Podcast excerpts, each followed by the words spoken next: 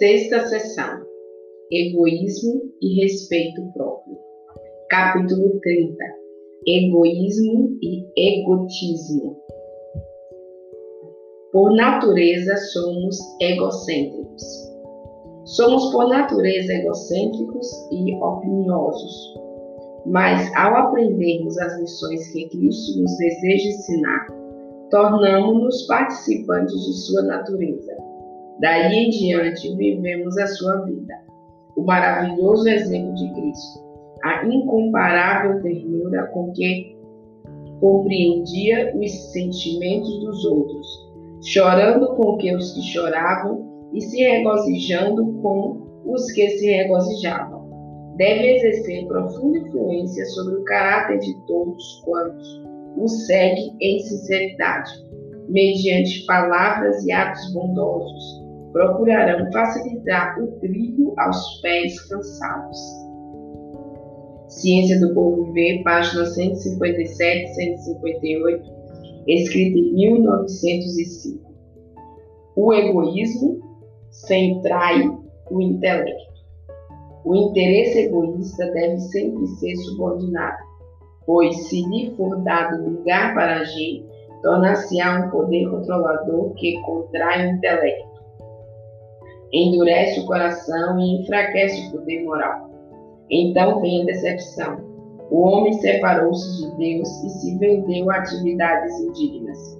Não pode ser feliz, pois não pode respeitar-se a si mesmo.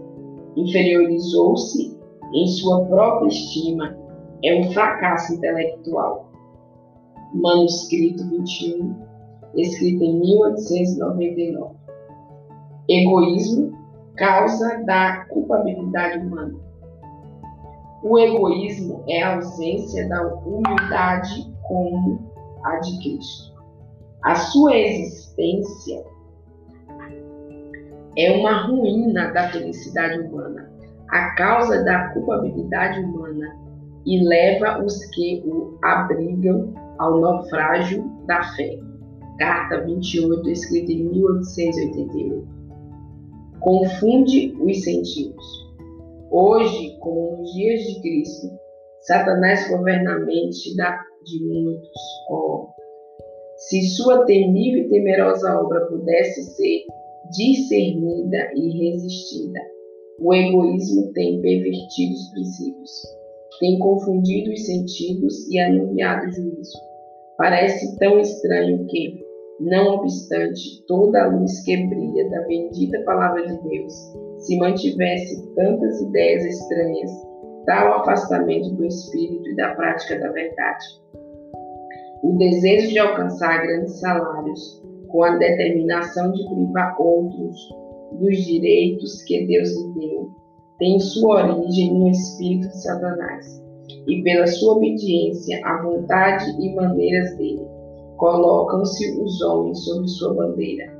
Pouca confiança se pode depositar nos que têm caído nessa cilada, a menos que se convertam e se renovem completamente, pois foram levados pelos princípios maus, que não podiam perceber serem de efeitos deletério.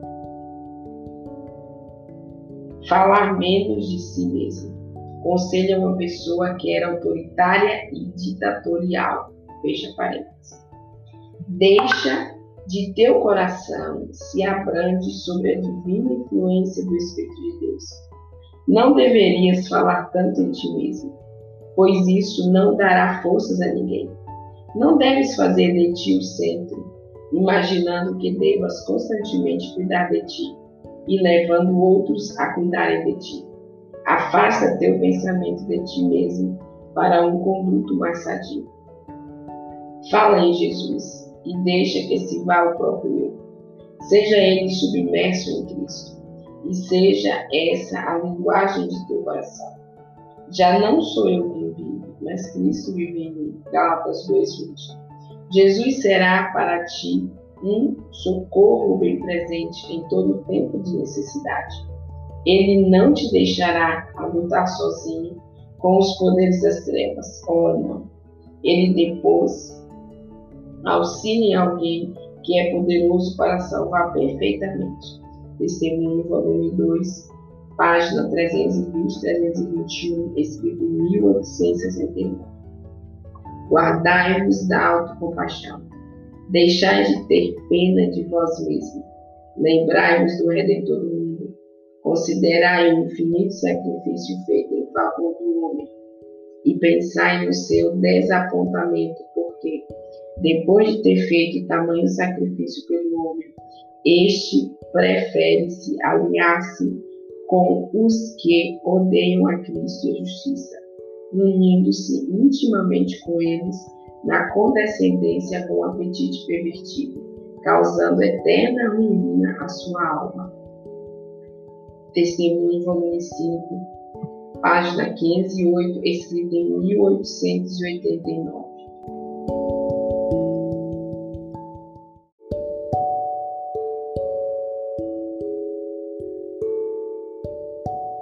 Viver para si desonra a Deus. Os perigos dos últimos dias estão a alcançar-nos. Os que vivem para agradar-se e satisfazer-se a si mesmos estão desonrando ao Senhor. Ele não pode operar por intermédio deles, pois o representaria mal perante os que são ignorantes da verdade. Deus talvez veja que estás nutrindo orgulho Talvez veja que é necessário retirar de vós bênçãos que, em vez de aproveitar, tendes usado para a satisfação do orgulho egoísta. Mensagens escolhidas, primeiro volume, página 87. A autocontemplacência indica necessidade espiritual. Alguns não estão dispostos a fazer trabalho que exija abnegação demonstra verdadeira impaciência quando instalado a assumir alguma responsabilidade que necessidade há, dizem eles, de maior conhecimento e experiência. Isso explica tudo. Julgam-se ricos e abastecidos e de nada terem falta, quando o céu os, os pronuncia pobres, miseráveis, cegos e desnudos. A esses diz a testemunha fiel: Aconselho-te que de mim compres ouro refinado pelo fogo, para te enriqueceres, vestiduras brancas para te vestires, a fim de que não seja manifesta a vergonha da nudez, o colírio para ungires os teus olhos, a fim de que vejas. Apocalipse 3, 17 e 18. Vossa autocomplacência mostra que estáis em necessidade de tudo estáis espiritualmente doentes e necessitais de Jesus para vosso médico. Testemunho, volume 5, página 265, escrito em 1882. Perigos da auto-lisonja. É difícil compreendermos a nós mesmos ter um correto conhecimento do nosso próprio caráter. A palavra de Deus é clara, mas muitas vezes erramos ao aplicá-la a nós mesmos. Há a possibilidade de nos enganarmos, julgando que suas advertências e repreensões não se referem a nós. Enganoso é o coração, mais do que todas as coisas, e desesperadamente corrupto quem o conhecerá? Jeremias 17, 9. A autolisonja pode insinuar-se nas emoções e no zelo cristão.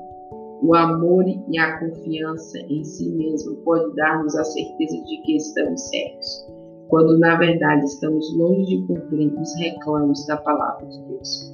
Testemunho, volume 5, página 332, escrita em 1885. Ruinosa influência da exaltação própria sobre a mente. Tão profunda é a impressão da exaltação própria no coração humano. Tão grande o desejo de poder humano, que com muitos mente, coração e alma se tornam obcecados com a ideia de mandar e comandar Coisa nenhuma pode destruir essa ruinosa influência sobre a mente humana, exceto buscar do Senhor o colírio celestial. Unicamente o poder da graça divina pode fazer o homem compreender sua real posição e realizar por ele a obra essencial a ser feita no coração. Carta 412, escrita em 1907. Evitar extremos de confiança em si mesmo, entre parênteses, conselho a um executivo. Se formares de ti mesmo uma opinião demasiado alta, concluirás que teus labores são de mais real consequência do que na verdade são, e pleitearás uma independência individual que chega aos limites da arrogância. Se fores ao outro extremo e formares de ti mesmo uma opinião demasiado baixa, sentir-se-ás inferior e deixarás uma impressão de inferioridade, que muito limitará a influência para o bem que poderia exercer. Deves evitar qualquer dos extremos. Não te deixes controlar pelo sentimento, nem devem as circunstâncias afetar-te. Podes formar um conceito correto de ti mesmo, conceito que se demonstrará uma salvaguarda contra ambos os extremos. Podes ter atitude dignificada, sem vã autoconfiança. Podes condescender e contemporizar sem sacrificar o respeito próprio ou a independência pessoal. A tua vida pode ser de grande influência junto aos de classe alta, como os de condição social humilde. Testemunho, volume 3, página 506, escrito em 1875.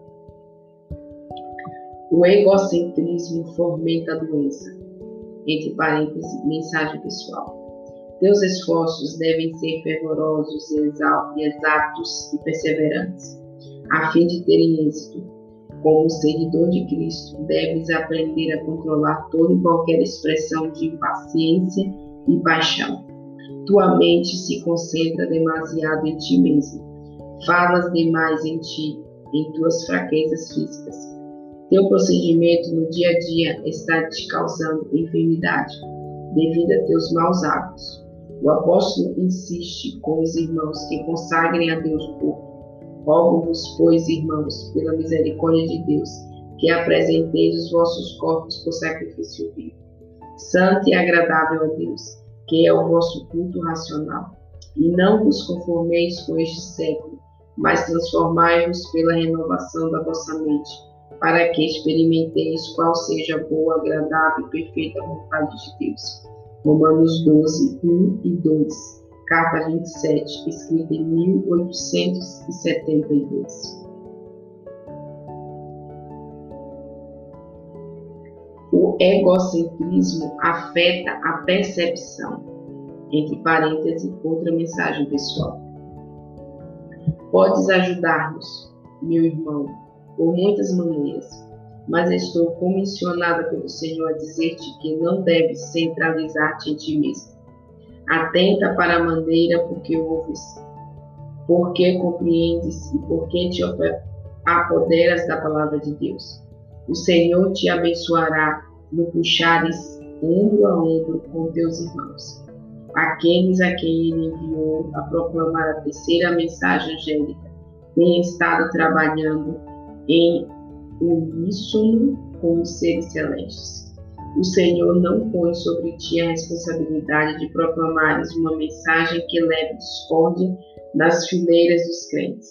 Repito, ele não está dirigindo ninguém com seu Espírito Santo a arquitetar uma teoria que vai perturbar a fé nas solenes mensagens que deu ao seu povo para apresentar ao nosso mundo. Mensagens Escolhidas, volume 2, página 115. A graça do esquecimento próprio deve ser ensinada a toda criança. Um dos caracteres, um dos características que deve ser especialmente acariciada dos e cultivados em toda criança é aquele esquecimento de si mesmo que comunica a vida certa, graça inconsciente. De todas as excelentes qualidades do caráter, esta é uma das mais belas, e para todo verdadeiro trabalho é uma das qualificações essenciais. Educação, página 237, escrita em 1930.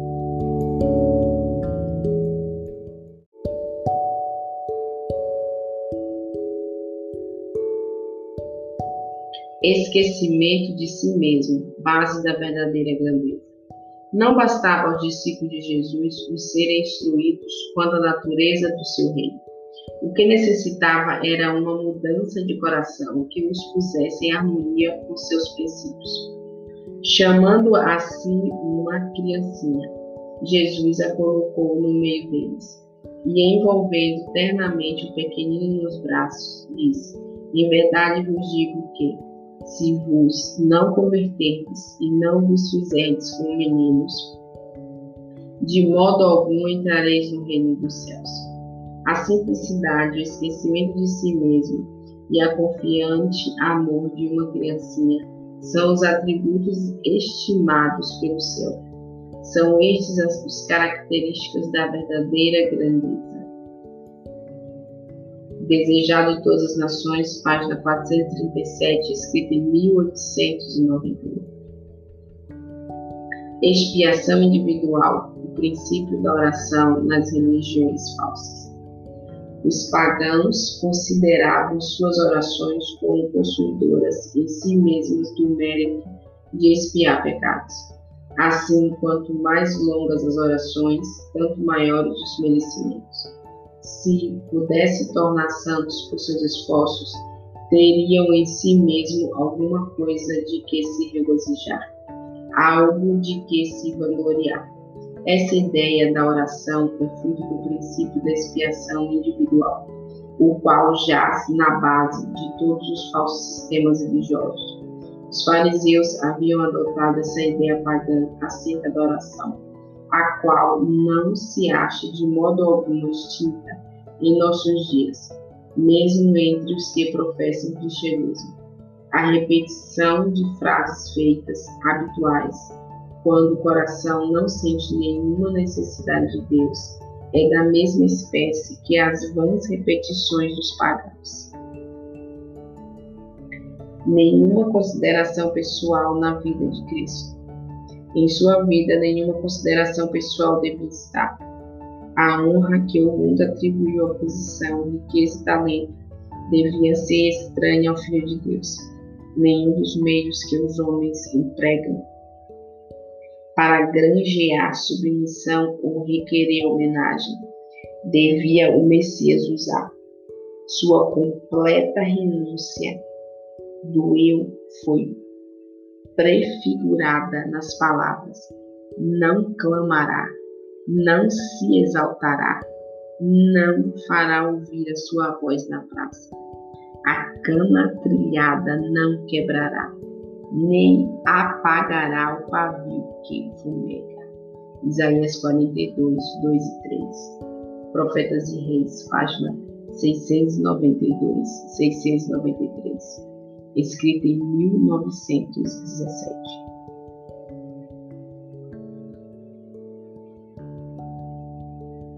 O remédio de Deus para o egoísmo e a exaltação própria.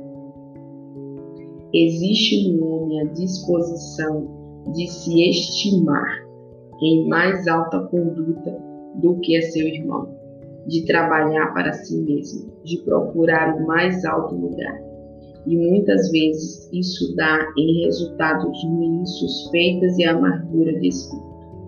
A ordenança que procede à ceia do Senhor. Deve remover esses desentendimentos, tirar o homem do seu egoísmo, fazê-lo baixar de seus tacões de exaltação própria à humildade de coração que levará a servir a seu irmão. O santo vigia do céu acha-se presente nesses períodos para torná-los uma ocasião de exame de consciência, de convicção de pecado e de bendita segurança de pecados perdoados. Cristo, na plenitude de sua graça, acha-se aí para mudar a corrente dos pensamentos que tem seguido direções egoístas. O Espírito Santo aviva a sensibilidade dos que seguem o exemplo do seu Senhor. Ao ser lembrada a humilhação do Salvador por nós, pensamento liga-se a pensamento, evoca-se uma cadeia de lembranças e recordações da grande bondade de Deus e do favor e ternura dos amigos terrestres. Bênçãos esquecidas, misericórdias de que se abusou, bondades menosprezadas são trazidas à memória. Patenteiam-se raízes de amargura que expulsaram a preciosa planta do amor. São trazidos à lembrança defeitos de caráter, negligência de deveres, ingratidão para com Deus, frieza para com nossos irmãos. O pecado é visto sobre o aspecto porque o vê o próprio Deus. Nossos pensamentos não são de complacência com nós mesmos, mas de severa censura ao próprio eu e de humilhação, fortalecer-se a mente para derribar toda barreira que tem causado separação. O pensar e falar mal são postos de lado. São confessados os pecados e perdoados. Penetra na alma a subjugante graça de Cristo e seu amor liga os corações numa bendita unidade. Desejado de todas as nações, página 650 e 651 escrita em 1891.